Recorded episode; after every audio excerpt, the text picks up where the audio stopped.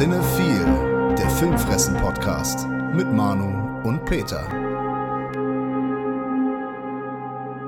Moin, liebe Cinephile Psychos und Filmfressen-Familie. Wir sind's, die Boston Celtics und Golden State Warriors der deutschen Film-Podcast-Unterhaltung. Peter, was geht? Ja, Ausgleich, Gleichstand, ne?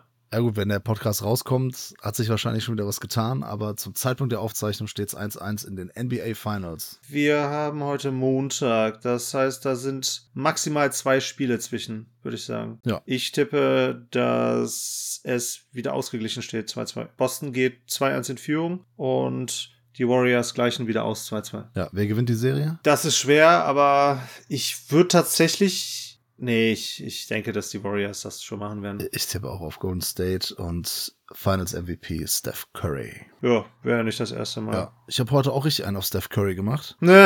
okay. Ich war heute Basketball spielen. Krass. Und Ja. dann hast du Dreier geworfen ohne Ende. Nee, drei habe ich keinen einzigen getroffen. Also ich habe auch nur einmal, glaube ich, versucht. Nee, zweimal. Zweimal versucht, nicht getroffen. Konnte ich auch früher nicht gut, kann ich jetzt nicht gut, aber Basketball spielen, das klingt jetzt so, ne, als wenn ich jetzt hier so rumgehupt hätte und ein paar Slam Dunks aus dem so. Handgelenk gezaubert hätte. Glaub mir, das klingt nicht ansatzweise so.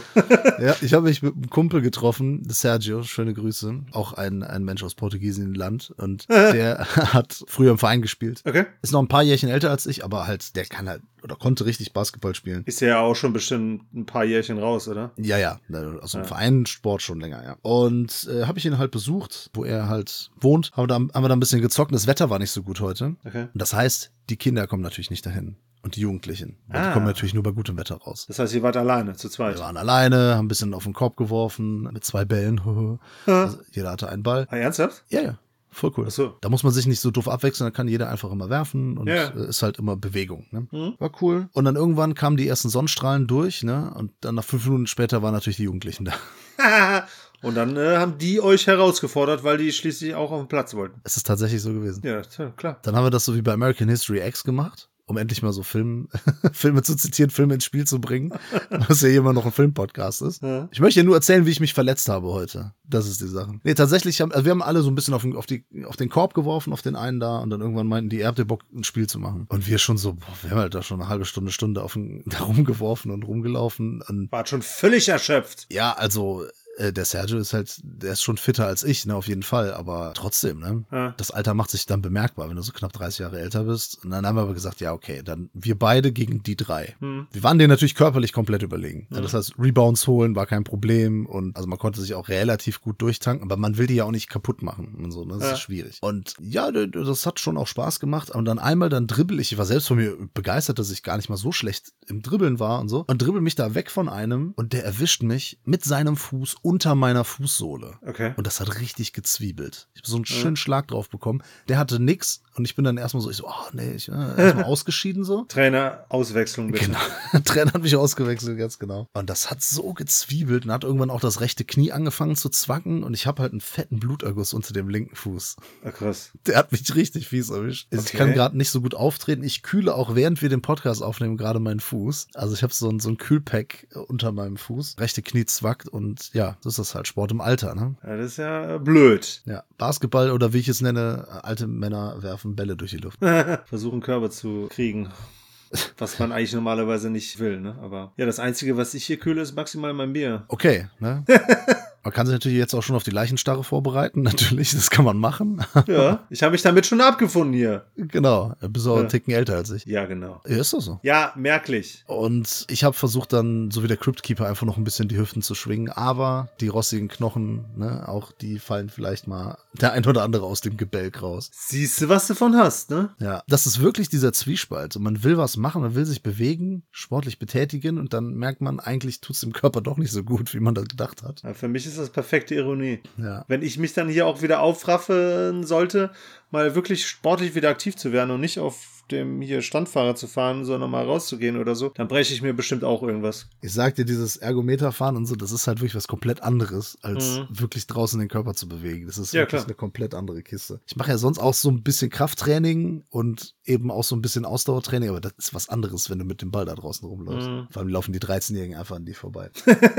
durch sich durch. Ja. War halt schön Nostalgiegefühl, ne? Mal wieder so ein bisschen ähm, so an alte Zeiten erinnern und sich mal, das ist ja angesagt heutzutage Nostalgie, ne? So mal Ja. auf die alten Sachen besinnen, was man früher so als Kind und Jugendlicher gemacht hat, was man gehört hat und was man gesehen hat. Passenderweise habe ich mir vergangene Woche Top Gun aus dem Jahr 1986 angeguckt von Regisseur Tony Scott. Das passt ja wunderbar nicht. Ja, ne? Wieso, wieso passt das nicht? Ja, ist das hier nicht ein ganz anderer Sport, der hier betrieben wird? Also Volleyball spielen die, ne? Richtig. Ja, so ist das. Wenn die nicht gerade im Flieger sitzen, spielen die äh, Homoerotik-Volleyball. Mhm. Also Volleyball in der Homoerotik-Variante. Ja, ist ein Film, den man natürlich kennt, oder ich, ich kannte ihn auf jeden Fall äh, natürlich von damals auch. Und ich war nie ein großer Fan, muss ich ganz ehrlich sagen. Okay. Ich fand den also so ganz cool damals, aber das war für mich jetzt nicht dieser riesen Kultfilm, zu dem er gemacht wird, gerade angesichts von Top Gun Maverick, den wir gleich besprechen, weil wir ihn beide zusammen im Kino gesehen haben. Mhm. Aber genau, um mich auf den vorzubereiten, habe ich nochmal diesen Film rausgekramt. Meine Verlobte ist großer Fan. Mhm. Die findet den sehr, sehr toll, verbindet da viel, äh, also hat in der Kindheit auch häufig geguckt, in der Jugend. Und ich habe ihr den vergangenes Jahr in einer schicken Steelbook Edition geschenkt. Aha. Ja, und jetzt nochmal so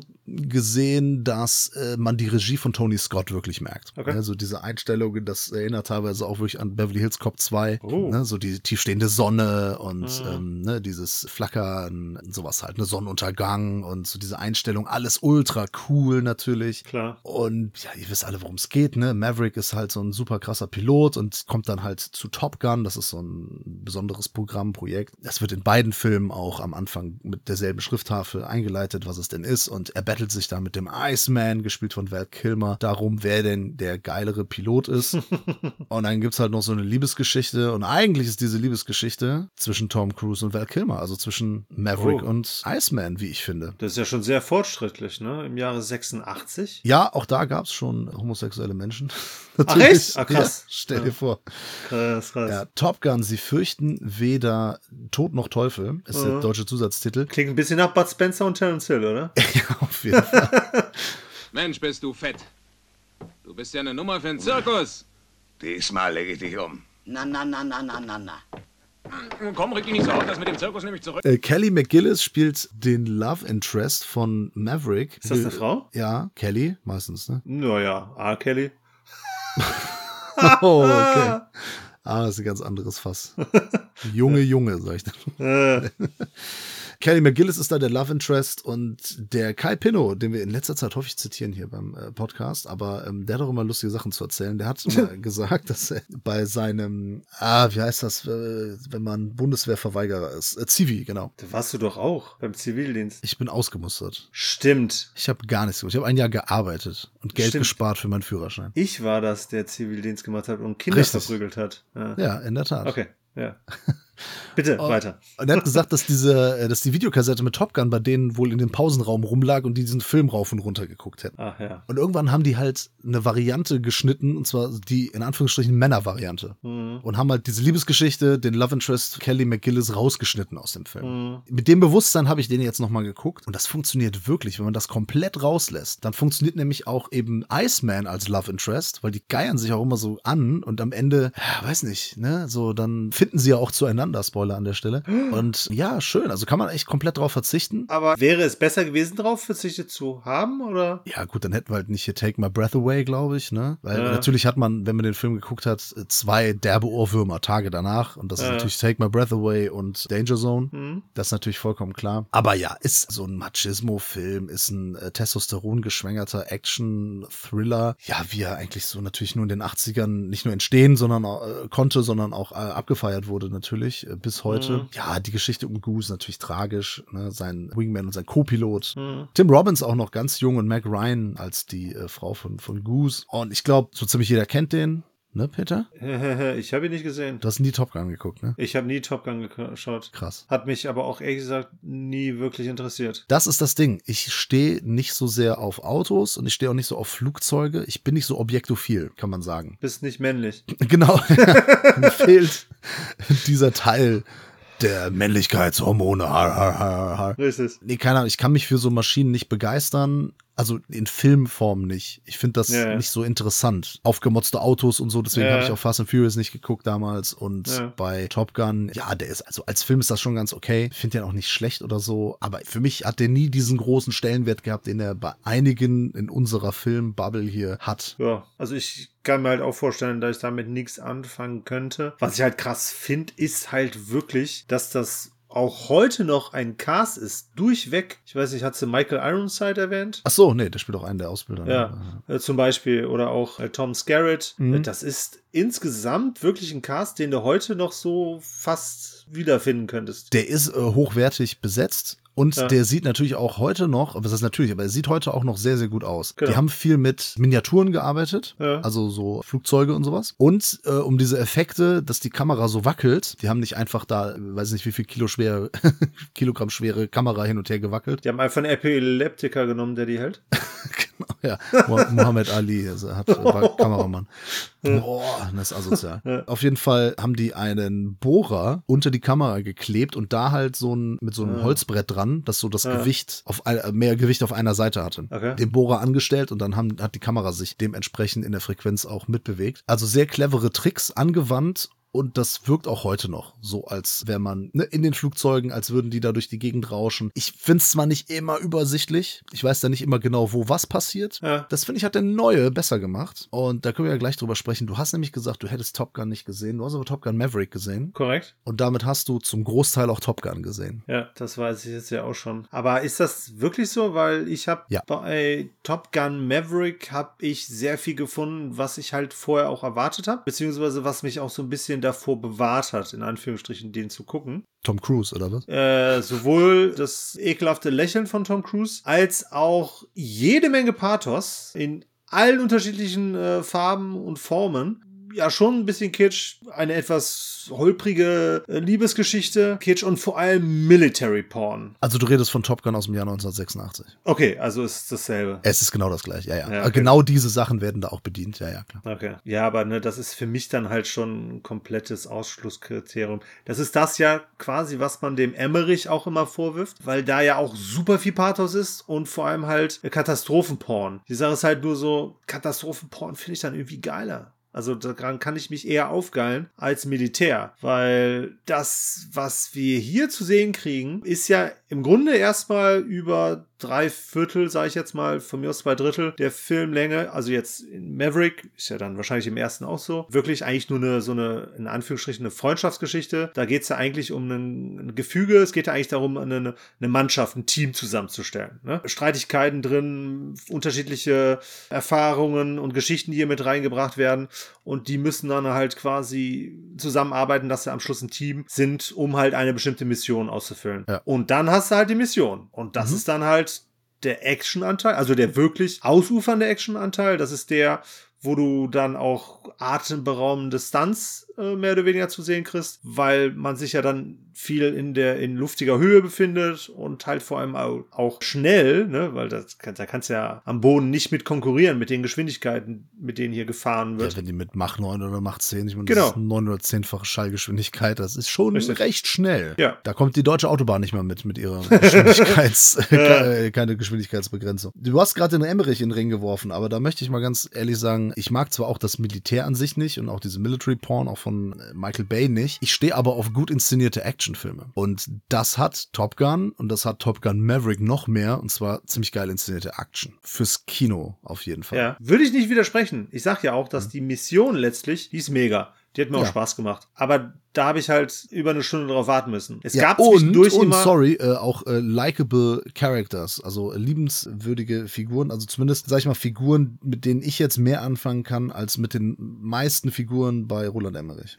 Ja, okay, gut. Also wir haben hier auf jeden Fall den großen Pluspunkt, dass eine Figur, die hier als Fiesling, sag ich mal in Anführungsstrichen, eingeführt wird, also eine Figur, mit der wir eigentlich eher nicht sympathieren sollen, also zumindest wird die so aufgebaut, dass die letztlich dann auch noch einen, eine coole Entwicklung durchmacht und dann auch noch sich um 180 Grad dreht, zumindest in dem, was sie dann am Schluss macht, weil sie ja erstmal in den sauren Apfel beißen muss. Du weißt, welche Figur ich meine. Die fand ich äh, klasse. Ich finde auch den Bezug zu dem ersten Film gut. Ne? Du hast ja da gemeint, ich hatte das jetzt auch über Bilder mal verifizierte, also noch näher verifizieren können, als das im Film möglich war, weil das ja schon sehr verpixelt teilweise war, weil man das ja viel über alte Fotos gesehen hat. Die Ähnlichkeit. Wie ähnlich Miles Teller halt Anthony Edwards äh, sieht und, und somit als perfekte Casting ist für seinen Sohn.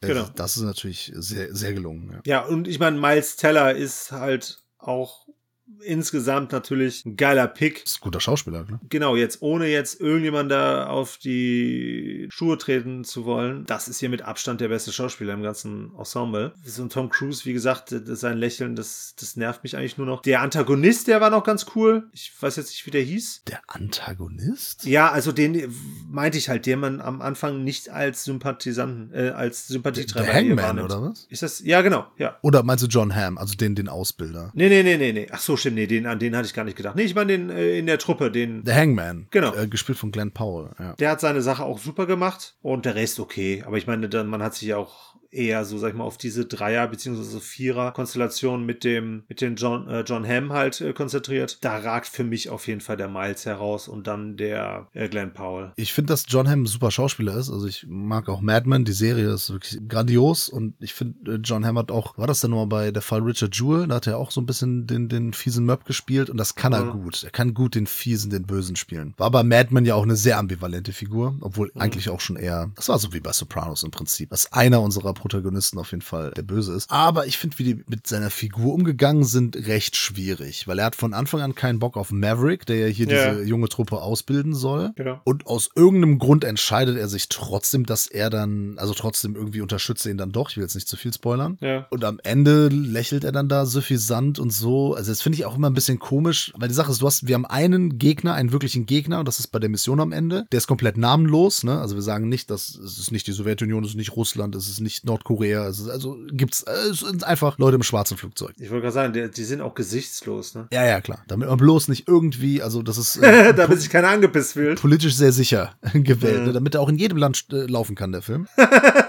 Und da ist es irgendwie, also schwierig wirklich mit Antagonisten. Und man braucht natürlich irgendwie so ein bisschen Drama, ein bisschen Spannung, die man aufbaut. Und das ist halt irgendwie blöd, dass das in einem Team ist. Also, die sind ja eigentlich alle auf der gleichen Seite. Ja, Das ja, war schon bei, beim ersten Top Gun. Ja, die, das Konkurrenzgehabe. Okay, ja, gut, verstehe ich. Ja, also das finde ich schon sehr passend. Es ist auch hier nicht so krass wie beim ersten Teil. Beim ersten Teil ist das ja also echt übertrieben, muss man sagen. Aber da finde ich, kann man auch wieder so diese Liebesgeschichte zwischen Maverick und Iceman halt sehen. Ja, okay. Liebesgeschichte wurde da schon erwähnt. Das fand ich ein bisschen nervig hier mit äh, Penelope Penny Benjamin hier von Jennifer Connelly gemimt. Das habe ich nicht verstanden, weil ich hatte ja dann auch im Nachhinein gefragt, so, ist sie aus dem ersten Teil? Das hat, war Nein. ja die ganze Zeit so aufgebaut. Also Mhm. das, für jemand, der das überhaupt nicht kennt, habe ich halt wirklich damit gerechnet, ja, die, die hatten im ersten Teil was und kommen jetzt wieder zusammen. Das wird ja auch quasi so mehr oder weniger so geschildert. Das ist ja ein bisschen schwierig, weil Jennifer Connelly äh, beim ersten Teil 15, 16 war. So weit habe ich nicht gedacht. Aber es hätte ja auch schließlich eine neue Besetzung sein können, eine Rolle zumindest, die fortgeführt wird. Hätte man machen können, dann sähe die aber trotzdem auch sehr jung aus, weil die sieht, also Jennifer Connelly sieht für ihre 51 Jahre auch äh, jünger aus, definitiv. Also mindestens acht bis zehn Jahre jünger. Ja, ist auch mindestens 8 bis 10 auf jeden Fall. Auf jeden Fall das.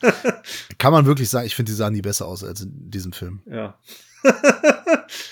Aber fand ich auch eine sehr unnötige, zu eigentlich letztlich gar nichts führenden Sideplot hier. Und Ja. hat in vielen Facetten tatsächlich etwas wiedergespiegelt, was der ganze Film widerspiegelt. Und zwar, hier ist wirklich alles vorhersehbar, beziehungsweise Ja. man weiß von A nach B und alle kleinen Entscheidungen, alle Entwicklungen, das ist irgendwie alles klar. Selbst der Call, so ein Call, ne, die Tür bleibt jetzt offen. Ja. Wenn das halt in solchen Details dann auch schon so eindeutig ist, was hier passiert, dann bin ich schon ein bisschen gelangweilt irgendwann. Ja, da ist er, da ist er dem ersten Teil auch hinterher. Der hat zumindest noch so ein paar auch so Drama-Momente. Ne? Also wie gesagt, Goose stirbt Mhm. ja. Äh, Kein Spoiler, glaube ich nicht. Ich glaube, das weiß halt jeder. Ja. Ne? Zumindest auch jeder, der Hotshots gesehen hat, wird sich da auch irgendwie dran erinnern. Da spielt das ja auch eine große Rolle. Und das gibt es bei dem Maverick nicht. Da ist wirklich, wie du sagst, alles vorhersehbar. Ja. Spannung ist wirklich rein in der Mission am Ende und die ist cool. Ja. Im ersten Teil ist das ja eigentlich nur so ein Angriff. Äh, da kommen so und so viele Mix und eigentlich ist die Situation ausweglos und dann wehren sie sich halt äh, gegen die oder setzen sich gegen die zur Wehr. Sind natürlich erfolgreich und das ist ähnlich bei Maverick. Nur, dass irgendwann, äh, ist ja die Frage, wie viel wir jetzt davon erzählen, Mhm. wegen Spoiler. Ich glaube, alle, die den sehen wollten, haben ihn schon gesehen, glaube ich. Also es waren auf jeden Fall sehr viele jetzt am Wochenende drin. Okay, also ich sage mal so, dass es, es gab einen Punkt, da hätte ich gedacht, okay, eine Figur tritt jetzt ab. Ja, Das wäre auch ein super Ende für diese Figur gewesen. Aber dann geht Ja. der Film halt noch eine halbe Stunde. stimmt. 20 Minuten, 30 Minuten. Ja. Da habe ich auch zuerst gedacht, boah, ist jetzt ein bisschen viel. Mhm. Aber es war dann eigentlich auch klar, dass das passiert. Und äh, also welches Team dann am Ende dann doch noch äh, zusammenfliegt und so. Und irgendwie war es dann doch nicht schlecht. Also von, von der Action, so wie die dann da gekämpft haben und so, weil das hatte ich ja eben schon angedeutet. Ich hatte mehr Übersicht bei dem Film hier, im Gegensatz zum ersten Top Gun, Ja. äh, was da wo in der Luft passiert. Und die Action ist wirklich spektakulär und die auf einer großen Leinwand zu sehen. Wir waren ja hier im Kinopolis Bad Godesberg bei dir Mhm. auf einer ziemlich großen Leinwand, also drittgrößte. Ja. Und ähm, das hat richtig gebockt. Also die Action halt. Ne? Ansonsten als Film, das ist jetzt auch kein Film, den ich in zehn Jahren sage, boah, Top Gun Maverick, wow, weißt du, damals. Ne? Es war okay. Also wie gesagt, wenn man den ersten mag, dann, dann wird man den zweiten vielleicht, also mindestens genauso lieben oder sogar noch wegen der Action halt noch ein bisschen cooler finden und wegen Jennifer Ja. Connelly natürlich. Klar. Und äh, ja, geht halt klar, ne? Aber muss man halt schon irgendwie wissen. Ich weiß, weiß ja, für dich geht der wahrscheinlich nicht ganz so klar, ne? Ja, also wie gesagt, ist halt auch nicht so mein Ding. Ne? Ähnlich, was du angangs gesagt hast. So autorisierte Fortbewegungsmittel. Automatisierte Messe. Nehme ich das eine oder andere, ne? Aber ja, reizt mich jetzt auch nicht so. Militär an sich eh nicht. Und die Freundschaftsgeschichte hier und dieses Teambuilding und so, ist alles ganz nett. Und die Action am Schluss ist wirklich spektakulär. Die hat mir wirklich sehr gut gefallen. Deshalb ist der Ausgang dann auch etwas positiver gewesen. Aber ansonsten würde ich halt sagen, das ist auch insgesamt nicht so mein Metier, nicht so mein Genre. Der geht vollkommen in Ordnung. Wie gesagt, der lebt natürlich auch von dem ersten Teil, vom Kult des ersten Teils, eben weil er auch sehr viele Beats wirklich gleich erzählt. Ne? Ja. Die, Opening, also die, das ist, ich versuche das ohne die englischen Begriffe. Ich versuche es möglichst ohne äh, Anglizismen zu machen. Aber so, das, äh, was zur Öffnung eingeblendet wird, die Texttafel, ist eins zu eins. Da kommt der Schriftzug, dann auch, dass er in die Kneipe geht und dass sie dann am nächsten Tag sehen, oh, das ist ja unser Ausbilder jetzt hier, ne? So, all diese Sachen, ne? Und dann gibt's ja auch dieses Volleyballspiel, was jetzt dann American Football ist, also dieses mit gleichzeitig Offense und Defense und so. Äh, Diese ganzen Sachen, ne, die sind halt alle im ersten drin. Also, meine Verlobte war ja mit. hm. Wir haben uns angeguckt und sie meinte auch so, das ist der gleiche Film. Das ist Ja. einfach der gleiche Film. Also mein Ja. Tipp, vielleicht nicht beide kurz hintereinander gucken, weil man sich am Anfang wirklich ein bisschen verschaukelt vorkommt. Aber ey, also wenn man darauf steht, dann wird man den zweiten auch lieben. Ich finde das alles in Ordnung, so als Action-Drama. Aber das, das sind für mich jetzt keine Filme, die am Ende des Jahres in irgendeiner Liste landen. Ne? Also jetzt weder Ja. Top noch Flop oder so. In drei Jahren habe ich das auch wieder vergessen. Und das, das hole ich mir auch nicht fürs Heimkino. Das war jetzt ein ganz cooles Kinoerlebnis, auch mit euch und so. Aber das, das reicht dann. Ja, okay, dem äh, werde ich jetzt auch nichts mehr hinzufügen. Okay, soll ich noch einen ganz aktuellen Kinofilm, wenn wir jetzt schon bei Kinofilmen sind? Nein. Nee? Nee. Möchtest du nicht wissen, was ich Nee. erlebt habe bei Jurassic World Dominion? Nö, ich will den ja schließlich selber noch gucken. Willst du den wirklich noch gucken? Was heißt wollen? Ich werde ihn mir anschauen, weil ich hatte tatsächlich große Erwartungen. Nicht Okay. nur wegen der Rückkehr des Originalcasts, bis auf den einen oder anderen. Ne, Sam Neill, Jeff Goldblum und Laura Dern hier Ja. in dem, in dem neuen, in der World zu sehen. Darauf habe ich mich eigentlich gefreut, bis jemand mir den komplett äh, madig gemacht hat, den Film. Wer hat dir den kompletten Namen madig gemacht? Ja, ich weiß nicht, ich, ich erinnere mich nicht mehr, das weiß ich nicht. Irg irgendein ganz komischer Typ. Also ich habe dir noch nicht so viel dazu gesagt. Ich habe nur gesagt, dass ich... Äh, Es war so, es gab eine Pressevorführung in Köln hier. Und da war der äh, Alessandro zu Gast von Cinema Volante. Schöne Grüße. Mhm. Der war dann auch vor Ort. Äh, Der Marius von CSB kam auch noch vorbei. Äh, Wir hatten uns da verabredet. Und überraschenderweise kam der Tilo auch noch vorbei. Das hat mich auch Mhm. gefreut. Wusste ich gar nicht. Und dann haben wir uns das da angeguckt mit, mit den ganzen anderen Kollegen und so. Und wir haben alle, also wir vier, wir haben auch danach noch äh, viel darüber gesprochen und noch viel, noch ein paar paar Getränke zu uns genommen und noch über ganz vielen anderen Quatsch gesprochen. Ihr habt gesoffen oder was? Nein, das nicht. Nein, wir haben wirklich ein Getränk noch genommen und dann haben wir über alle möglichen Filme ge- gesprochen. Das war wirklich ein sehr lustiger Abend. Schade, dass du nicht dabei warst. Ich war ja nicht eingeladen. Du warst nicht eingeladen vom Verleih. Ja. Stimmt. Filmfressen war nicht eingeladen. Ich war über Deadline da und habe auch für die ja mein Review geschrieben. Shame on Universal. Nein. Ja, jetzt ist die Sache, wir haben alle vier erwartet, dass wir jetzt das sehen, was uns ja schon lange versprochen wurde, also vor allem am Ende des zweiten Teils, und zwar die World, die Koexistenz, die Saurier zusammen mit den Menschen, wie sie zusammen die Welt bevölkern. Ganz kurz fasse ich nochmal zusammen. Jurassic World 1 fand ich damals echt ziemlich doof, fand ich irgendwie recht Okay. ambitionslos. Also sieht vielleicht gut aus, aber da waren so viele Sachen drin, die ich einfach nur echt doof fand. Da kam der zweite, da habe ich gedacht, na okay, so schlecht war der erste doch nicht. Und der zweite hat vollkommen Unverschämtheit ist. Also Anfang geht noch und dann versucht er da irgendwie so eine Horrorgeschichte zu erzählen, wo dann auch so Dinosaurier dann so die Bettdecke zurückziehen. Also so, so saudämlich. Und dann auch noch Dinosaurier als Waffen. Äh, das ist also einfach eine saudämliche Idee. Also das, das darf einfach nicht funktionieren. Juan Antonio Bayona hat da Regie geführt beim zweiten. Beim ersten war es dann der Colin Trevorrow. Der hat jetzt auch wieder die Regie übernommen. Was damals Jurassic Park 3 aus dem Jahr 2001 ganz gut gemacht hat, wie ich finde, der wusste einfach, ey, ich bin ein Genrefilm. Ich mache jetzt hier einfach Dino-Action und das reicht. Das ist so ein Ja. B-Film. Das ist ein echt unterhaltsamer B-Film. Fand ich gar nicht schlecht. Ja, das war ja auch tatsächlich dann von der Insel weg, ne? In irgendeiner Großstadt. Nee, das ist im zweiten ist die King Kong-Geschichte und Jurassic Ach, Park krass. 3 ist da auf, auf der Insel dann mit so zigtausend äh, Dinosauriern, die halt angreifen und äh, Ah.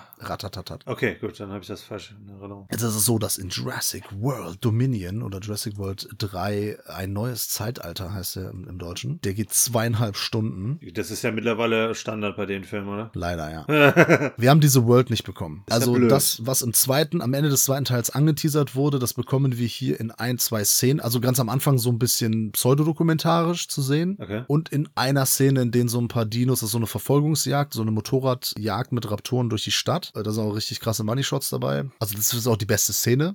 Ansonsten ist dieser Film, es geht um, das kann ich schon mal sagen, es geht um genmanipulierte Heuschrecken Aha. ja, die das Saatgut auf der Erde wegfressen. Und Aha. zwar das Saatgut, was nicht von einer gewissen Firma, die sich Biosyn nennt, also S-Y-N, aber Sünde. du hast auch die, naja, du hast verstanden, worum es geht, ne? Biosyn, verstehen Sie den Ja. Gag? Und Heuschrecken, ja, die das Essen von anderen wegfressen, ne? Also so, die Symbolik ist eindeutig. Platt. Sehr, sehr einfach, auf jeden Fall. Es ist ein einfacher Film für einfache Menschen, was ich jetzt vollkommen wertfrei sage, aber der ist halt zum Großteil langweilig. Es geht viel Ja. um diese Heuschrecken. Wir sehen sehr viel Expositionsgelaber in Laboren, Leute, die durch Gänge äh, gehen und so weiter und so fort. Und ich denke mir so, zeigt mir endlich diese verdammte Jurassic World mit den Dinosauriern drin. Wir sehen zwar hier einige verschiedene Dinosaurier, Mhm. aber das ist immer, wie der Vollasitoni sagt, das ist immer das Gleiche.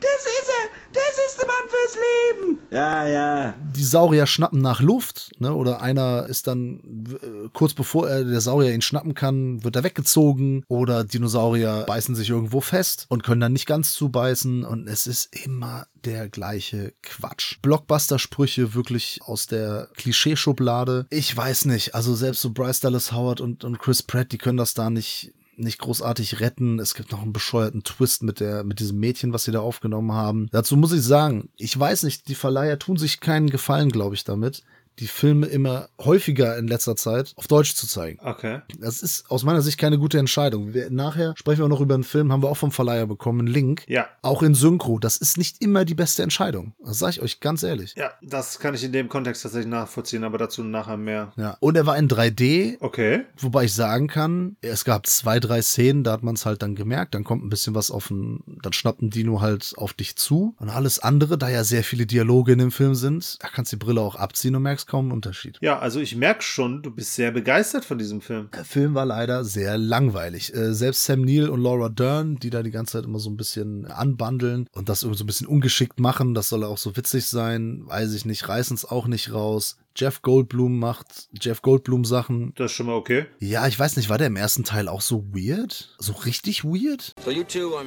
hmm, dig up dig up dinosaurs? Well,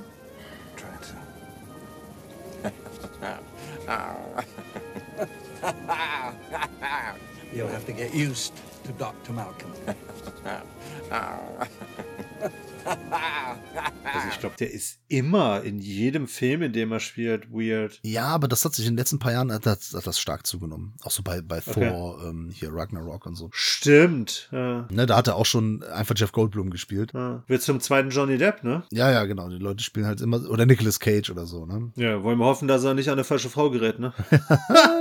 Das wäre scheiße, im wahrsten Sinne des Wortes. Keine Ahnung, es ist nicht mein liebstes Franchise, das kann ich schon sagen. Und diese Jurassic World-Sache, da haben sie sich leider keinen Gefallen mitgetan. Es ist ähm, Mhm. häufig die gleiche Geschichte und dann, dann haben, holen sie jetzt halt diese ganzen alten Figuren da raus. Und es ist so schlimm, wie dieser Film sich teilweise an den ersten oder an ältere Teile anbietet. Ja. Es gibt da so ein ja, Monument oder was, also so ein Deko-Element, ein sehr pompöses, das ist rund und da läuft so Wasser durch. Und der T-Rex lässt es sich natürlich nicht nehmen, am Ende da mal kurz den Kopf seitlich daran so vorbeizugehen, Ja. sodass man das Logo halt nachspielt. Ja, ja, ja. Und so geht das die ganze Zeit. Okay. Das ist sehr schade. Es gibt auch Dinos, die aus dem ersten Teil, die wir da kennen, die da mit dem Gift spucken zum Beispiel. Die kommen hier auch noch mal vor, aber letztlich machen die halt genau das gleiche wie da. Es ist halt more of the same. But worse. Ja, also schade, weil, also okay, wenn, wenn diese beiden Teams sich dann auch treffen und zusammenarbeiten, da hätte man auch irgendwie mehr draus machen können. Leider hat für mich dieser Film weder die Magie noch, noch den Charme des ersten Teils oder der ersten Teile. Mit diesen drei Jurassic World Filmen hat sich Universal meines Erachtens inhaltlich keinen Gefallen getan. Auf den Grab geschaufelt. Ja, ich denke mal, es wird genug Leute geben, die da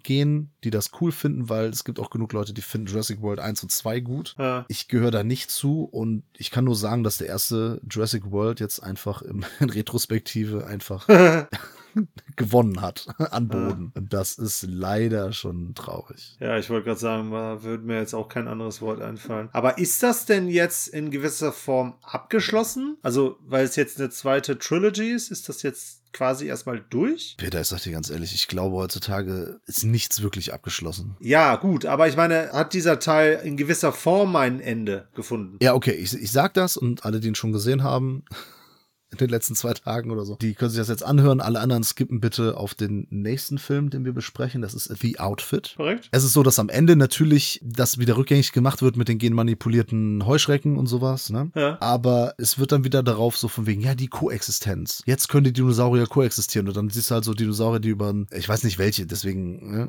sage ich das Ja. nicht, aber so die über ein Stück Land laufen und dann gesellen sich da so Pferde zu. Okay. Und so Wale, die dann mit irgendwelchen Urdinosauriern im Wasser schwimmen und friedlich koexistieren. Ich denk so, okay, schön, warum zeigt ihr mir das jetzt wieder am Ende so? Ich hätte diese Welt gerne vorher gesehen. Also wir sehen es ganz am Anfang, macht hier Chris Pratt so einen auf Cowboy und, und fängt dann da auch so Dinosaurier ein. Also einfach wie, wie Kühe, ne? Also Ja. und, und wie Pferde und so. Halt wie ein Cowboy. Okay. Mehr davon vielleicht, ich weiß es nicht. Dann geht's wieder so von wegen, ja, wir müssen koexistieren und so. Ja, ist natürlich auch so eine, eine, eine Öko- und eine ähm, vegetarische Botschaft dabei. Vegetarisch. Ja, ja, schon so eine, so eine grüne, grüne Bio-Botschaft, was ja nicht verkehrt ist. Aber äh, ich weiß nicht. Wenn, wenn die Kohle stimmt, werden sie auch noch einen Teil machen. Ja, ja, davon gehe ich jetzt mal aus, ne? Aber zumindest kann man ja neu anfangen.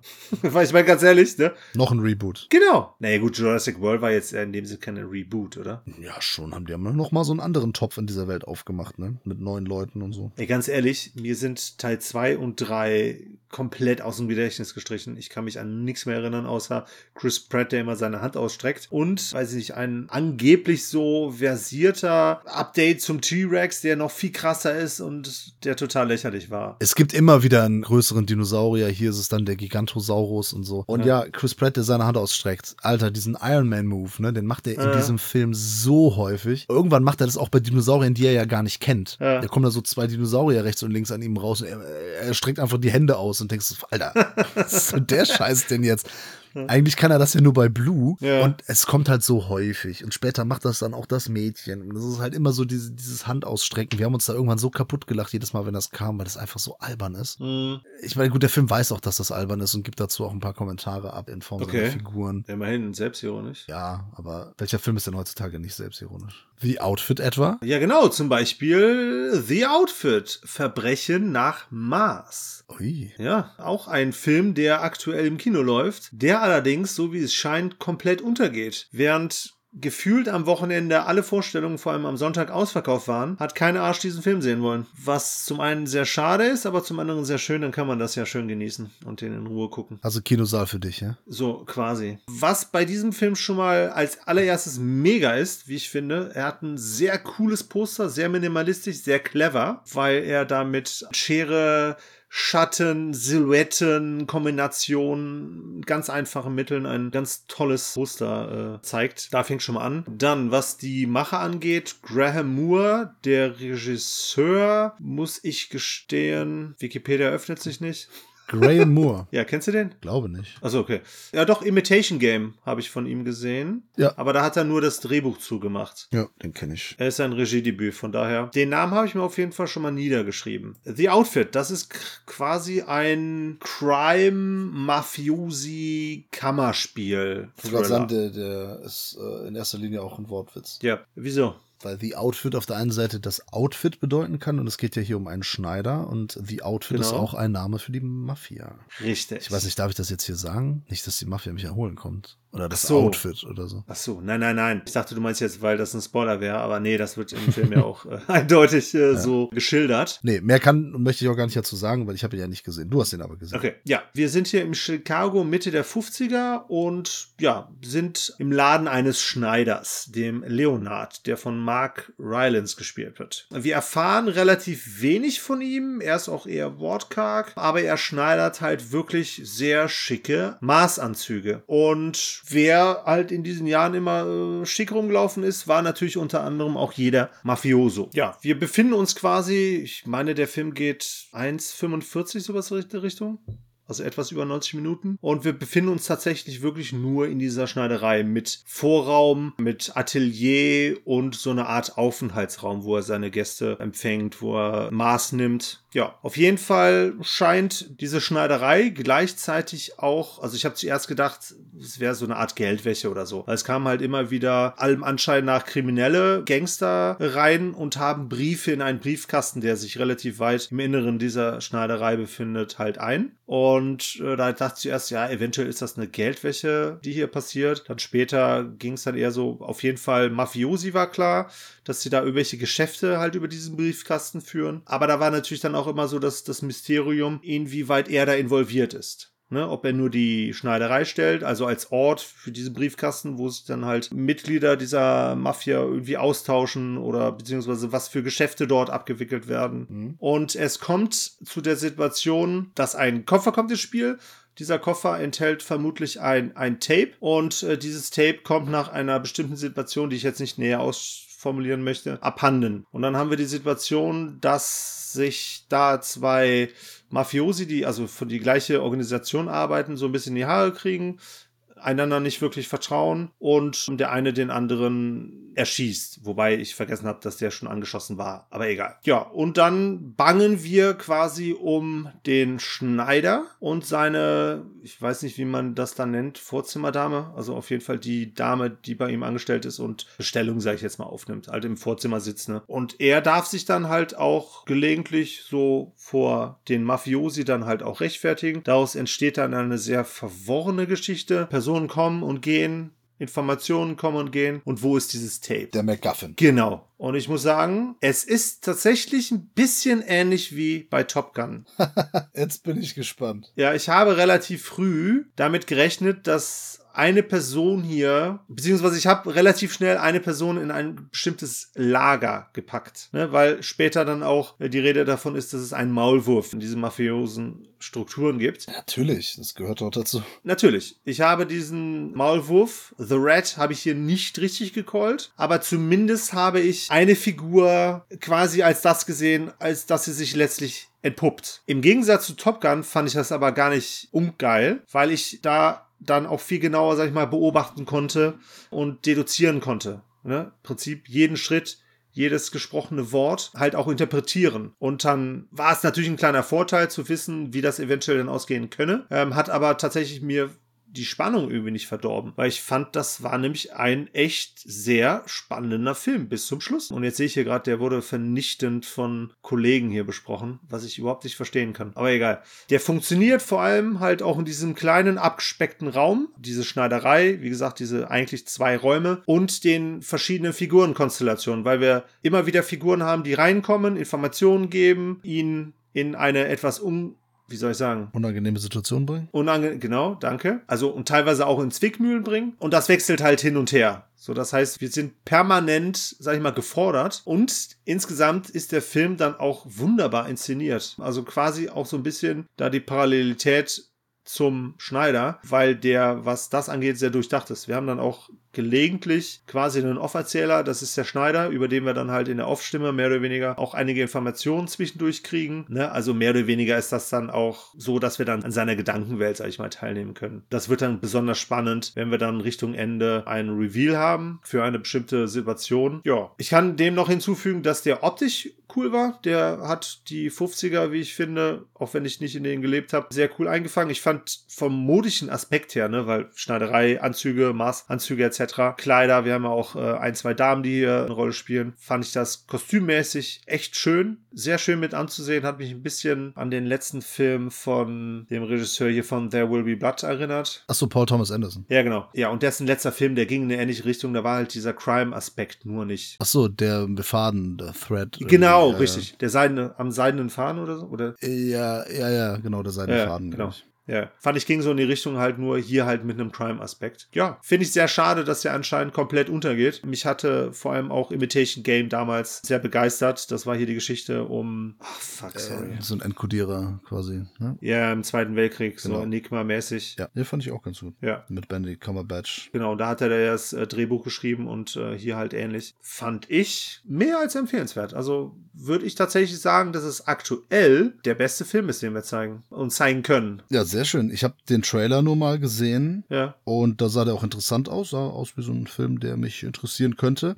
Hab Ja. aber gar nicht mehr parat gehabt, dass der jetzt äh, schon läuft im Kino. Ja, seit Donnerstag. Siehst du mal. Nee, kann ich. Wärmsten ein Film. Also vor allem halt auch so, weil der so dann teilweise auch ein bisschen wie so Noir daherkommt und dass dieses Cutter, ne, dieses Schneider halt auch dann letztlich auch nochmal eine ganz schöne Bedeutung äh, bekommt. Also der ist gut durchdacht, sagen wir es mal so. Da baut sich alles aufeinander auf. Der ist dann auch vom Ende her cool irgendwie. Das ist so ein Ende, da, da, da denke ich an so, so, so ein Dirty Harry oder hier der, der Michael Caine hat auch mal eine ähnliche Rolle gespielt. Das war auch ein Name. Das hat mich dann so, was die Coolness der Figur angeht, dann halt an solche Kaliber tatsächlich ähm, erinnert. Und war hier auch schon quasi so ein bisschen die halbe Miete, dass der Rylance hier äh, so überzeugt hat. Finde ich auch ein sehr sträflich missachteter Schauspieler. Aber der kriegt auch ganz selten die Möglichkeit, sich mal äh, wirklich zu beweisen. Aber das ist halt ein Theater, ursprünglich Theaterschauspieler. ich muss gerade überlegen, der hatte auf jeden Fall in Don't Look Up eine Rolle gespielt, in dem äh, Ah ja, Tri ja. Trial of Chicago 7 und so viel in diesen ähm,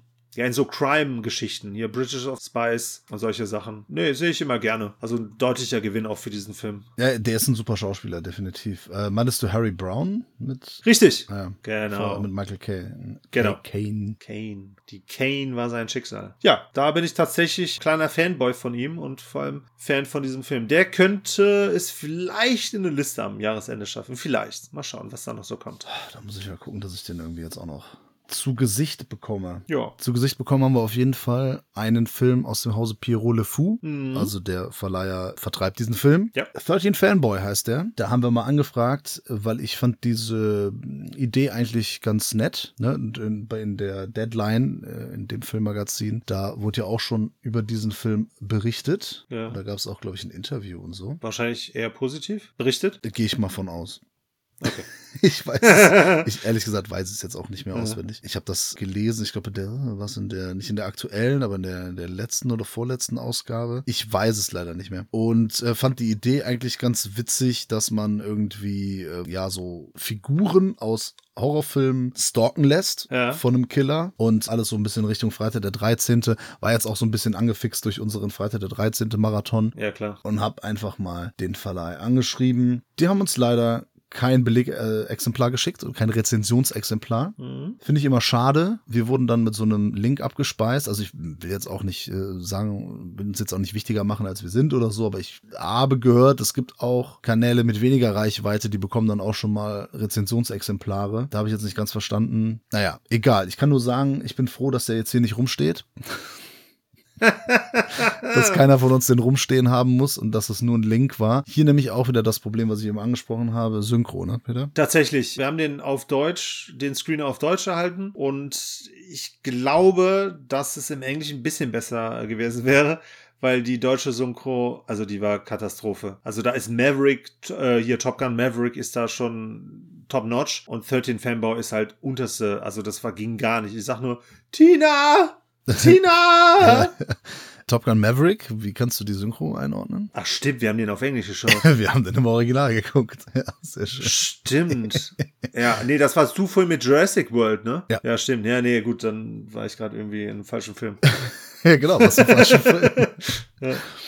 Äh, ja, 13 Fanboy hat eine, ja, so, so eine Videooptik irgendwie. Also so, so eine, so eine, wie nennt man das, Digitaloptik. Hat also nicht den Charme der 80er Jahre Filme. Und es ist so, dass sehr viele, also äh, Debbie Sue Voorhees hat hier übrigens äh, den Film in Szene gesetzt. Genau. Das ist eine Dame, die in Freitag der 13. Teil 5 mitgespielt hat. Und gestorben ist. Ja, und sie ist auch irgendwie Produzentin und äh, Regisseurin etc.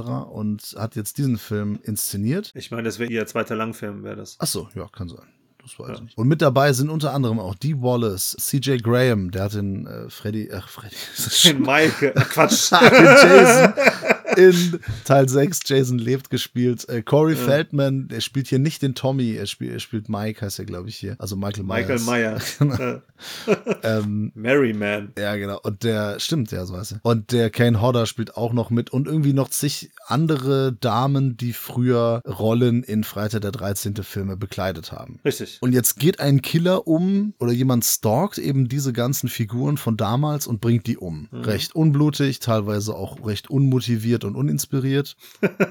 Aber irgendwie so dieses Stalker-Thema ist eigentlich ganz witzig. Also, dass er die auch immer anruft, Fotos von denen macht, die denen schickt und also ein bisschen terrorisiert. Das fand ich dann schon irgendwie ganz nett. Aber der macht dann auch so wenig daraus, der Film und so weiter. Weil das Problem ist, wer sind hier eigentlich unsere Hauptfiguren? Was ist deren Ziel? Was ist deren Motivation? Ich habe keine Ahnung. Es sind einfach Leute, die immer auf diesen Conventions rumhängen und dann unterhalten die sich auch darüber. Und die Motivation ist eigentlich nur, dem Killer nicht in die Hände zu fallen. Nein, äh, die Motivation ist, also die jüngere Darstellerin, Kelsey Voorhees. genau, die von Haley Greenbauer gespielt wird, Ja. deren Mutter wurde von dem Killer eins getötet, meine ich. Ach so, stimmt, irgendwie so. Ja, ja, ja, ja, ja. Okay. So, und das ist dann auch 13 Jahre später oder so? Nee, es war auf jeden Fall ein Ja. paar Jahre später. Ja, ja, ja, sorry. Natürlich 13 Jahre. Ja, ja, es ist wegen Freitag der 13. Ähm. nee, das stimmt schon. Ja, ja, sorry. Habe ich kurz, äh, stand ich kurz auf dem Schlauch. Ja, ist richtig. Okay. Ja, und der, der Killer äh, jagt dann halt quasi ehemalige Darsteller von dem Franchise. Ja. Ja. Da kann man durchaus was machen. Am Ende ist eigentlich auch eine ganz coole Idee, so mit diesem Snuff, ohne jetzt zu viel zu verraten. Also, das sagt einem, wenn man den Film nicht kennt, wirklich gar nichts. Ja. Aber irgendwie ist dieser Film leider auch recht langweilig. Ja, recht ist gut. Ich fand den unfassbar langweilig. Weil alles dieses Gelabere zwischendurch und das ist, äh, boah, nee, hab ich, bin ich, äh, habe ich abgeschaltet innerlich. Ach so, ich teilweise. dachte schon den Film. Nee, nee, das nicht. Ich habe den schon komplett angeguckt. Was auch so schlimm ist, dass, warum guckt man sich so einen Slasher an? Hauptsächlich wegen der Kills. Ja. Oder weil es irgendwie ein geiles Gimmick gibt oder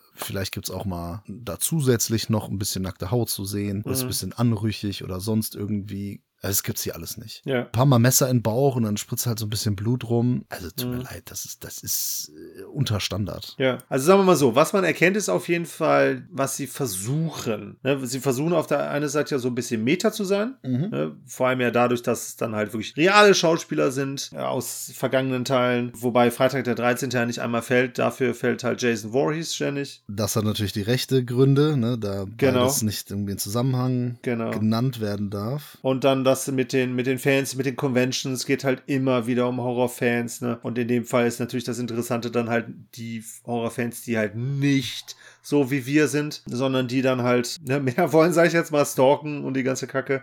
Lustig fand ich dann halt, weil er da halt dann wirklich auch manchmal was raushaut. Relativ spät gab es so ein Fotoshooting. Da wird eine der Damen leicht bekleidet, blutüberströmt, fotografiert und äh, dann, dann fragt sie halt von wegen, ja, hier, äh, wer, wer, wer will denn tote, nackte Frauen sehen? Und dann sagt dann halt der Fotograf, ja, Horrorfans natürlich. Und dann denk ich so, richtig!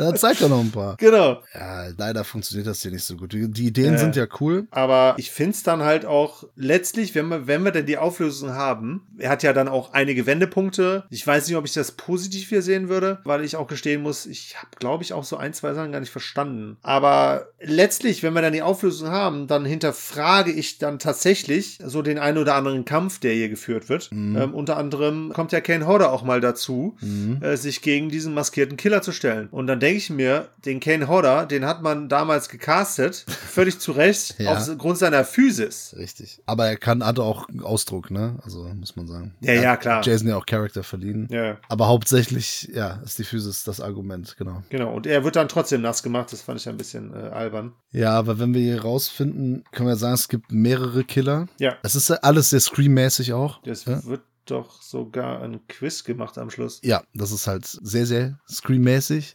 Es wird sehr extrem zitiert. Hast du davon bis auf die Fragen, die sie richtig beantwortet hat, hast du da was beantworten können? Nee. Ich wollte mich auch gerade sagen, das waren schon sehr harte Fragen und besonders Fragen an jemand, der in diesen Filmen, in einem dieser Filme mitgespielt hat. Ja, da, natürlich, das sollte ja auch nicht fair sein, aber das Ja. ist ja wirklich was für absolute äh, Fans und Freaks. Also ich würde uns auch als Fans bezeichnen und wir haben uns Ja. letztens alle Filme angeguckt. Das Ja. ist nur ein paar Wochen her und trotzdem konnte ich mich da an diese Details nicht erinnern. Und ich habe diese Filme alle schon mehrfach gesehen. Ja, aber so ein Fan bin ich auch nicht, dass ich mir da jeden Scheiß merke. Ich Mhm. merke mir da andere Sachen. Wie, wie, wie der Friedhof in Teil 6 heißt. Ich weiß es jetzt Eternal Peace, aber das merke ich mir doch, das habe ich doch in drei Wochen wieder vergessen. Ja, ich hätte es jetzt schon wieder vergessen gehabt. Ja, also das nur als Beispiel da. Ist halt alles sehr Scream-mäßig. Ja, von den Killern eine Figur, also äh, die, das ist doch von Anfang an klar, oder nicht? Der Typ. Ja, das ist doch, Ja, also, ja. hä? Was soll Ja, das denn? Von. Anfang an der shady Typ, der da schon so. Das ist doch klar, dass er das ist. Was soll denn das? Ja. Total dämlich. Ja, aber ich meine, da verfolgt ja quasi auch so ein bisschen äh, Klischee von den billigen Slashern. Aber ich fand's dann letztlich auch bisschen sehr dürftig, was das Motiv dann anging. Ja. Ne? Also dieses nur auf Eifersucht im Endeffekt runter reduziert, nur weil man selber einen Randnotiz als Opfer war, wobei man das ja eigentlich nicht ist, weil wir uns ja eigentlich eher an die Opfer erinnern, oder? Ja, ich habe das auch ehrlich gesagt nicht akzeptiert als adäquates Mordmotiv Ja, okay. Ja. für so viele Menschen.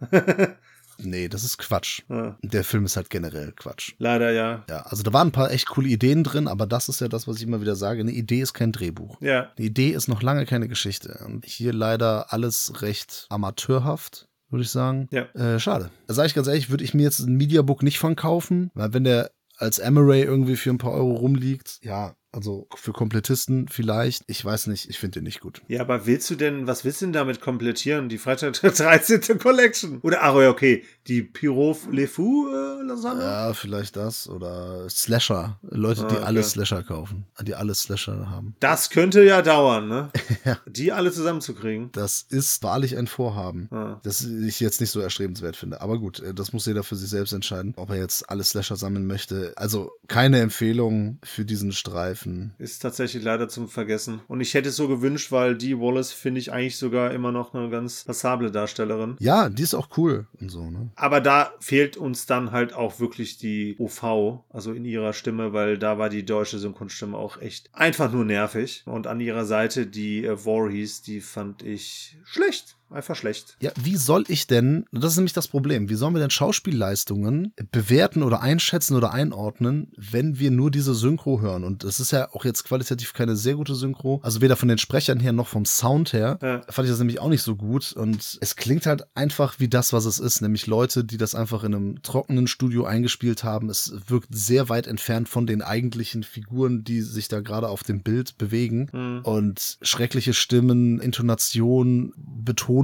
von Wörtern und Sätzen, sorry, auf schlechtem Niveau. Ja, da hätte die OV wahrscheinlich ein bisschen besseren Gesamteindruck hinterlassen, aber ich glaube, dennoch wären wir jetzt nicht begeistert gewesen. Hätte man immer noch sagen können, ja, okay, die äh, bringen ihre äh, Texte nicht gut rüber, ne? Und dann sind Ja. halt keine so guten Schauspieler. Hätte man sagen können, hier weiß man es irgendwie nicht, aber was hängen bleibt, ist schlechte Synchro. Und dann damit so im Zweifel für den Angeklagten, oder im Zweifel gegen den Angeklagten vielleicht so von wegen, ja, dann wird es wohl nicht so gut gewesen sein. Man hat immer dann das Negative im Kopf und das zieht halt das nochmal runter, unnötigerweise. Ja, gut, aber ich meine, wenn wir uns die Warriors anschauen, dann kann man an Gestik und Mimik schon erkennen, dass die jetzt nicht unbedingt für Schauspiel geboren ist. Möchte ich hier nicht zu nahe treten, aber. Hast du schon gemacht, schon zu spät. Ja, okay, gut. Äh, krieg ich einen Brief? Krieg ich einen blauen Brief? Von blauen Brief von ihren Anwälten, ja. Ja, genau. Ja, schade. Ja, gut. Haben wir noch einen Film, dass wir auf eine etwas positivere Note enden können? Haben wir noch einen guten Horrorfilm? Das gibt's. Wir sind ja Horrorfilm-Podcast. Richtig. Wie man, wie man gemerkt hat. Ja, wir haben keine Horrorfilme. Der jetzt. Ist, das- ist das, ja, doch, doch, so ein bisschen, ne?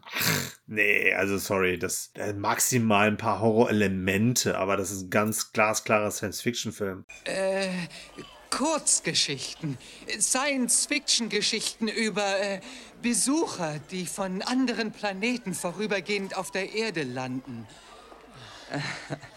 Erzähl keinen Quatsch. Ich wusste gar nicht, dass du sowas Kreatives drauf hast. Sci-Fi. Sci-Fi, B-Sci-Fi. Okay, ja, ist ein, ist ein B-Film, hat sich der Till gewünscht. Der tolle Till schon wieder. Ein toller Titel, hat's wieder geschafft. Aus dem Jahr 1957. Jetzt ist die Frage, wie heißt der Film? Das Auge des Satans oder Die Augen des Satans? Nö, der heißt The Brain from Planet Anus. Okay, ja, The Brain, das Gehirn. Nee, es ist aber Arus oder so, nicht Anus. Okay, hätte ich auch geglaubt. worlds. Okay, ja, ist auch völlig egal. Aber das Lustige ist, ich habe die DVD ja besorgt. Da sind zwei unterschiedliche Fassungen drauf. Ich weiß nicht, ob du es mitgekriegt hast, ob du beide mal angespielt hast. Nein, ich habe das im Original geguckt. Okay, also es gibt eine deutsche und eine amerikanische Fassung. Die sind auch unterschiedlich lang. Ach, das, das habe ich gar nicht gemerkt, weil ich habe das, ich habe die amerikanische Fassung geguckt. Von dem Bildmaterial her, was du so sehen kriegst, also der eigentliche Film ist das gleiche. Okay. Aber der Vor- und der Abspann ist anders. Das sind andere, ist auch andere Schrift und da ist auch der andere, ich glaube dann der deutsche Verleih oder so genannt. Und die Aha. Credits sind halt bei der deutschen Fassung, das sind knapp drei Minuten, glaube ich, Unterschied. Aber halt nichts von Story oder so. Ah, okay. Gut. Da hast du aber mit äh, keiner Fass, also mit der deutschen hast du nichts gewonnen und umgekehrt mit der anderen hast du auch nichts verloren. Okay, also ich habe ihn auf jeden Fall jetzt im amerikanischen Original gesehen. Mhm. Äh, Film ist von Nathan Juran. Genau. Der hat auch noch ganz viele andere B-Filme gemacht. Also Ja, das war, auch. das war so sein Ding. In einer der Hauptrollen oder der wichtigste eigentlich John Agar. Den kennen wir irgendwo Den kennen wir aus Return of the Creature zum Beispiel. Das ist der, Aus der Tiefe. Das ist der zweite Film der, so. der Gilman-Trilogie, äh, Quadrologie, wenn man The Shape of Water dazu zählt. ich finde, man kann ihn dazu zählen. Äh, von 1955. Er war auch bei Turant T- Turantula, Tarantula natürlich dabei. Und wir kennen ihn aus der Tiefe, nämlich in den Clown der Tiefe, aka The Mole People, Genau. den wir hier schon besprochen haben. Diese Titel, da haben alle, diese alten Filme haben alle so viele unterschiedliche Namen. Der hieß ja auch Rebellion aus der Tiefe. Und äh, ich glaube, der hier hat sogar auch noch andere, außer die Augen des Satans. Also zumindest in Deutschland. Man hat halt gerne auch den Satan, Dracula und Ja. King, King Kong gerne äh, Ja, den deutschen Titel irgendwie verwurstet. Oder Frankenstein auch. Lässt sich gut vermarkten. Ja, weil es sich einfach besser vermarkten lässt. Weil das hat hier mit äh, Satan oder, oder Teufelsbeschwörung hat das hier natürlich nichts zu tun. Das ist natürlich, aber hat es einfach nicht. Aber mit Augen. Ja, Peter, was, was geht denn ab in das Auge des Satans? Eine ganze Menge. Also, wir haben Forscher, Nuklearforscher. Die stellen eine sehr hohe Strahlung in der Nähe ihrer Forschungsstation äh, fest und stoßen dann bei ihren Nachforschungen auf eine Höhle, die anscheinend neu ist. Dort treffen sie auf ein Gehirn. auf The Brain quasi. War mein Spitzname auch in der Schule übrigens immer. Äh, Nicht Pinky? Nee, nee, immer The Brain. Also okay. Wer war Pinky? Keiner. Oh, das ist ja blöd. Dann hast du also die Weltherrschaft nicht übernehmen können. Nee, Ist ja schade. ja, Ja, sehr abgehackt hier. ja. So, dieses Gehirn, das übernimmt dann die Kontrolle von dem Steve March, der hier von John Egger gespielt wird. Und ja, kontrolliert den dann. Aber manchmal verlässt er ihn auch und kontrolliert ihn dann nicht mehr. Ja, und dadurch, dass er von diesem Gehirn kontrolliert wird, äh, legt er natürlich Verhaltensweisen an den Tag, die seiner Freundin und deren Vater sehr suspekt vorkommen. So, aber auf jeden Fall, es kommt dann noch ein Gehirn nach, das äh, auf der Suche nach diesem Gehirn ist, um das zu zerstören. Und dann haben wir so, so ein bisschen, weiß ich nicht, so, ja, so, so Hirn, äh, Verpflanzungen. Nee, also das Hirn springt dann so von. In verschiedene Körper, unter anderem Genau. auch, auch in einen Hund. Stimmt, genau. Ja, es ist, äh, glaube ich, hat sich Critters oder Critters 2 auch so ein bisschen dran orientiert. Ja. So in einer Grundgeschichte. Ja. Und ist ein unterhaltsames B-Filmchen. Ne? Geht ja Auf auch nicht so Fall. lang, irgendwie so also knapp 70 Minuten. Genau. Und ich finde, der John Agar, der macht das eigentlich ganz cool. Natürlich sehr Mhm. übertrieben. Ne? Wir sprechen hier von Ende der 50er Jahre, da war das Schauspiel halt noch ein bisschen theatermäßiger. Ja. Aber dieses Gehörn, das, diese Augen sehen schon echt irgendwie gruselig aus. Also sehen, jetzt nicht, dass ich Angst gehabt hätte, ne? Wollen, Ja. wollen nicht übertreiben, aber es sah ich sehe schon. die schon bibbern. Ja, genau. es sah schon fies aus irgendwie. Oh ja. Fandst du nicht? Damals war es auf jeden Fall erschreckender, glaube ich, für, fürs Publikum. Ne? Ja, ich fand es aber auf jeden Fall aus heutiger Sicht auch ein bisschen amüsant, weil das ja schließlich auch kleiner und größer wird. Und wenn das Gehirn dann quasi sozusagen den Körper übernimmt, ist halt auch ein sehr einfacher Effekt, der hier genutzt wird. Klar. Aber also ist, ich finde es amüsant, sagen wir es mal so. Der ist auch nicht zu ernst, der Film, ne? Ja, genau, genau, genau. Er ist auf jeden Fall heute, glaube ich, noch weniger ernst, als er sich damals schon genommen hat. Weil, also ich meine, solche Geschichten konntest du damals schon, besonders weil ja dann letztlich auch so ein bisschen vor einem atomaren Krieg hier in Anführungsstrichen gewarnt wird, beziehungsweise das ist ja die eigentliche Bedrohung, Ja. die hier geschildert wird, ne, was ja die Science-Fiction-Filme in den äh, Zeiten des Kalten Krieges ja meistens waren. Ähm, und ich fand, da hat das halt auch einen ganz anderen äh, Kontext, beziehungsweise eine ganz andere Wirkung auf die, die Menschen, die halt darum auch wirklich dann real gefürchtet haben. Heute ist das für uns, ja gut, jetzt vielleicht aktuell nicht sagen, unbedingt, aber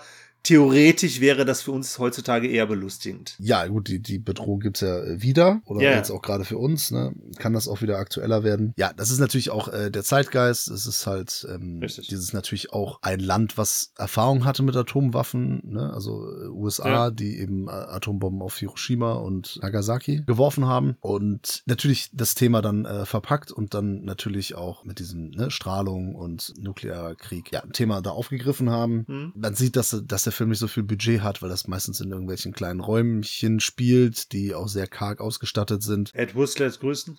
ja, okay, so schlimm ist es nicht, aber Ja. auch für damalige Verhältnisse war das schon ein sehr kleiner Film. Ja. Aber ich finde, der hat da trotzdem irgendwie, der, der, der hat seine charmanten Figuren und Schauspieler und weiß da schon zu überzeugen mit dem, was er da erzählt. Ne? Ist halt auch sehr kurz und knackig. Es ist Ja. alles recht simpel gehalten. Ist dann halt auch witzig, wenn, wenn er da halt dieses Meeting hat mit den ganzen äh, Militäroberfritzen, ne? oder was das da ist. Im War Room.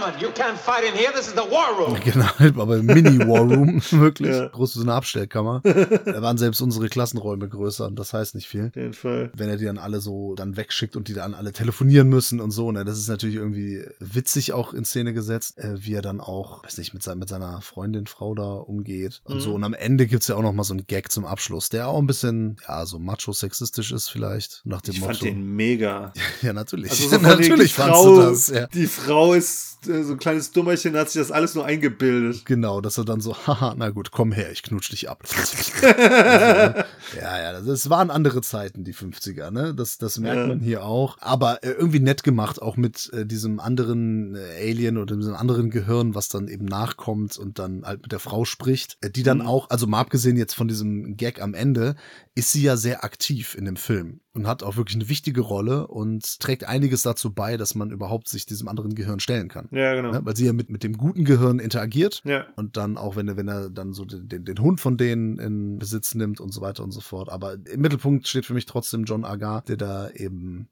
Gesichtskirmes zelebrieren kann. Ja. Und mit den wenigen Mitteln, die man damals hatte, ist das halt ein, ein runder, schlüssiger, kleiner Film. Finde ich, finde ich in Ordnung. Da muss man auch als das sehen, was er ist. Und da hat er sich dann doch nicht, nicht überhoben. Ja, ambitioniert auf jeden Fall. Und John Agar mit seiner Gesichtskirmes ist auf jeden Fall nicht ohne, wenn er dann so gen Himmel äh, mit seinen äh, dunklen, äh, schwarzen oder eigentlich so fast schon eher goldenen Augen. Gut, Ja. ich meine, ist halt ein Schwarz-Weiß-Film, ne? Kann man jetzt schwer beurteilen von der Farbe her, aber wirkt irgendwie so ein bisschen so. Das ist schon, schon, schon cool irgendwo. Und wird ja auch ein, zwei Effekte eingesetzt. Und ich finde, dass das mit der Frau das ist halt wirklich zeitgenössische Patina. Ja. So, so, so sollte man das heute auch sehen. Ich Ja, ja, heute wird man sich sowas auch nicht mehr erlauben, sag ich mal. Sie ist ja trotzdem auch die Heldin des Films. Das ist, Ja. das ist ja auch in Ordnung. Ja, genau. Und ich finde auch äh, bei den Effekten, klar, das ist alles simpel gemacht, es ist ne, keine große Trickkunst, aber wir sehen ja auch, ja, also,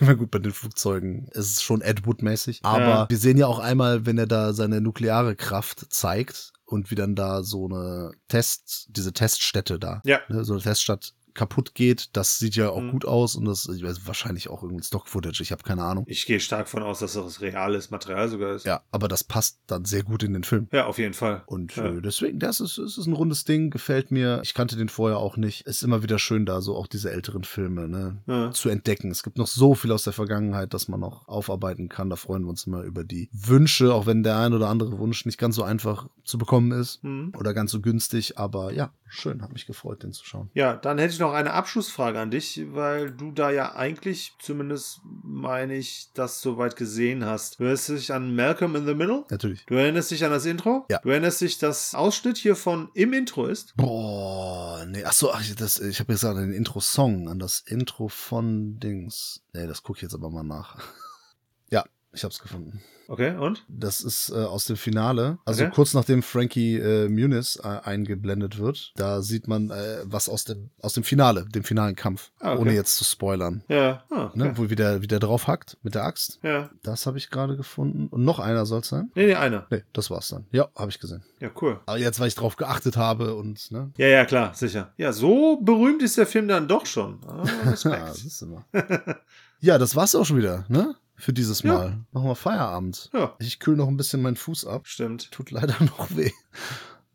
Ich habe noch ein paar Filme gesehen, die besprechen wir dann nächste Woche. Und mehr. Ja, weil ich habe letztes Mal versprochen, dass ich über Drive aus dem Jahr 1997 spreche. Haben wir heute keine Zeit mehr für, mache ich nächste Woche. Und ich habe einen fantastischen Film gesehen. Louise Michel heißt der oder Louise Hire the Killer. Hat mir der Alper äh, ausgeliehen von Cinema Strikes Back schon vor ewig langer Zeit, deswegen musste ich den mal gucken äh, oder wollte Aha. den unbedingt mal gucken. Spreche ich nächste Woche drüber. Peter, vielen Dank Mm, und äh, einfach bis nächste Woche. Am, am Sonntag kommt, oh, am Sonntag kommt ein ganz fantastisches äh, Video-Review. Ja, denn wir haben uns wieder eine Veröffentlichung des von uns allseits beliebten Labels Bildstörungen unter den Nagel gerissen. Wir haben uns die Edition gekauft und sprechen über The Painted Bird. Und zwar 20 Minuten Top-Video-Review. Zieht euch das rein. Wir verabschieden uns bis äh, nächste Woche und guckt euch auch alle unsere Video-Reviews an. Alle Videos auf unserem Kanal Filmfressen. Da würden wir uns drüber freuen. Schließt ein Patreon-Abo ab. Freuen wir uns auch drüber. Bis nächste Woche. Tschö. Okay, dazu rufe ich jetzt nicht auf, alle Videos zu gucken, weil das könnte für eine einzelne Person Ewigkeiten dauern. Beim Durchscrollen, also wir haben schon ein paar hundert Videos zusammen. Also ich glaube, wir würden damit ein paar Monate vielleicht sogar füllen. Was Unterhaltung angeht, alleine die Podcasts, wenn du die, wenn du jetzt einfach mal nur 100 Podcasts nimmst, sagen wir mal auf jeden Fall eine Stunde 600, nee 6000 Minuten Podcast, ne? Ja, krass, alter Schwede. Das will ich jetzt gar nicht umrechnen. Egal. Ja, ich bin mal gespannt, was äh, ich äh, mir äh, diese Woche noch anschauen werde. Aktuell, ich habe schon ein paar Sachen. Ach, ja doch, stimmt. Ein Michael Haneke-Film, der vielleicht ganz interessant wäre, mal ähm, erwähnt zu werden. Und ansonsten bringen wir mit Sicherheit auch wieder einen ganz fantastischen Patreon-Pick mit. Ah, ich liebe Alliteration. Ja, in diesem Sinne hoffe ich natürlich wieder für euch alle einen schönen Podcast gehört zu haben und verabscheue mich bis zur nächsten Woche.